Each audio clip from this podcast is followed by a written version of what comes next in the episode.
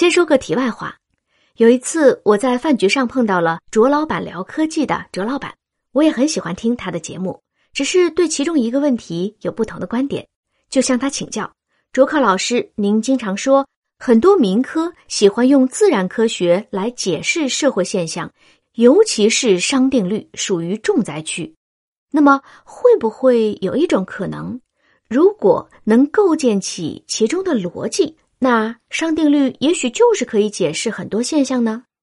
朱老板思考了一下这个问题，当时并没有回答。当然，这其中的逻辑可不是三两句话能建构起来的，所以我那天也没有试着去解释，就把这段对话当做本期内容的一个引子吧。现在来仔细说说宇宙中的商，火字旁。右边是商业的商，熵定律也叫热力学第二定律，指的是宇宙中存在着一种普遍趋势：热量总是从温度高的地方流向温度低的地方。在任何自发进行的封闭系统中，这种能量的流动是不可逆的。比如说，一杯开水放在室温下，过一段时间，它的温度就和室温一致了，这就是熵定律在起作用。把这条原理翻译到现实生活中，将带来怎样的哲学启示呢？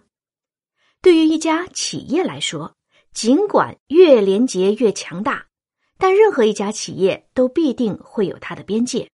这从现实情况来看也是可以理解的，因为企业一大，各个部门之间相互沟通和协调的成本就会显著上升，相互扯皮的事情可能也就多了。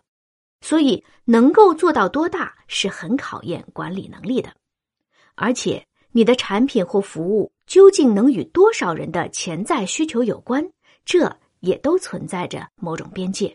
所以，没有一家企业能够做到无限大。至于具体能做到多大，这和很多方面的因素都有关系，可以参考各种管理学的教科书。但是，请大家把这些管理经验形成一个系统性的关照，因为只做到了其中的一条两条，并没有什么用。而且，不知道大家发现没有，很多条所谓的管理经验之间还可能是相互矛盾的。只有把它们作为一个整体进行系统化的处理，才能做到最好。所以我们才需要参考宇宙法则，因为宇宙就具有一种完整的系统性。商定律可不仅仅是对企业起作用，对每一个个人来说同样起作用。大家或许听过不少这样的社会新闻：有的穷光蛋买彩票中奖了，拿到了巨额奖金，然后挥霍了几年，又重新变回穷光蛋。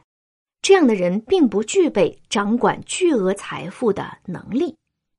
即便是那些靠自己挣到钱的富人。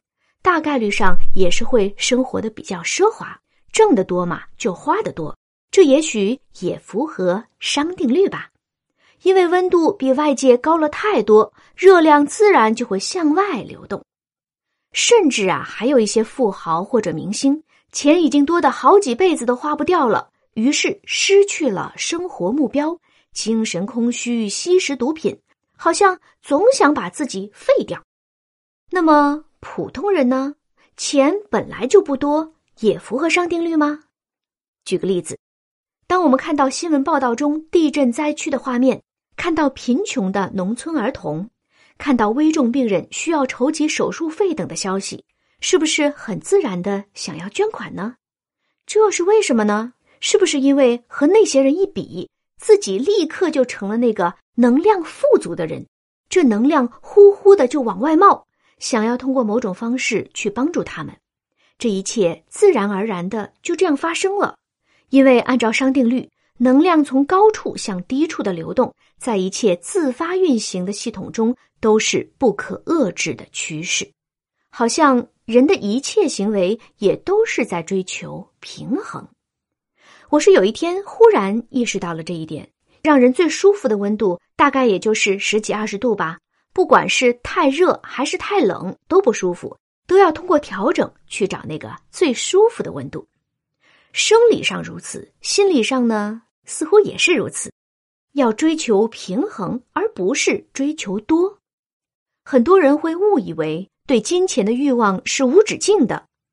其实只是因为看到别人挣得更多，心里不平衡，所以才想在物质上和心理欲望上追平而已。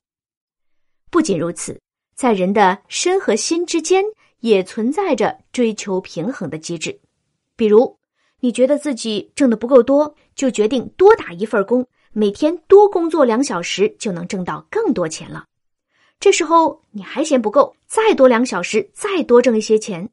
可是总会有那么一个极限，越过极限之后，你会觉得虽然再工作两小时还能挣到更多钱，可是我不要了。因为人还是需要睡觉吃饭的呀，这是不是也符合类似熵定律的原理，在心理欲望和身体的承载能力之间达成了某种平衡？举这么多常见的生活例子，就是想说，在我们的日常生活中呀，类似熵定律的原理可谓是无处不在。说到这儿，还不得不提到几年前很火的一本书，叫做。二十一世纪资本论，作者皮凯蒂提出，现在已经进入了拼爹资本主义，穷人越来越穷，富人越来越富。从统计数据上看呢，已经走上了一条不归路。那在烧脑女博士看来，所谓不归路的说法，或许是就目前统计的数据走势而言的，之后怎样还未可知。当然，皮凯蒂也建议。向收入在五十万至一百万美元的人群征收百分之八十的所得税，这在我看来也好像是商定律通过了学者的建议，通过某些国家政策等来实现他自身的意志。不管皮凯蒂的这个建议是否被采纳，就目前而言，绝大多数国家对富人的税收要高于普通人。这的确也符合绝大多数人内心的正义。那总不能对穷人收更高的税，对富人反而收更少的税吧？这不也正好和商定律的趋势是一致的吗？追求公平是人类自古以来的梦想，所以中国古人说“不患寡而患不均”，这也是商定律在人类基因中的某种表达吧。稍微补充一下哈。就人类目前的科学认知水平而言，我们尚不能确定宇宙在走向热寂之后是否会进入新一轮的重新聚集能量的轮回，这还是一个未知数。但是有一件事是确定的：目前的宇宙处在熵定律发挥作用、不断走向平均的进程中。当然，走向平均的力量只是两种力量之一。除此之外，还有与之相反的力量在博弈。我们以后可以再分析。今天这集不算是论证，只是随便举几个例子而已。我个人相信，熵定律并非在人类社会中不起作用，只不过当加上了人的精神维度之后，它变得太灵活，因此维度更高、更复杂、更不容易捕捉到罢了。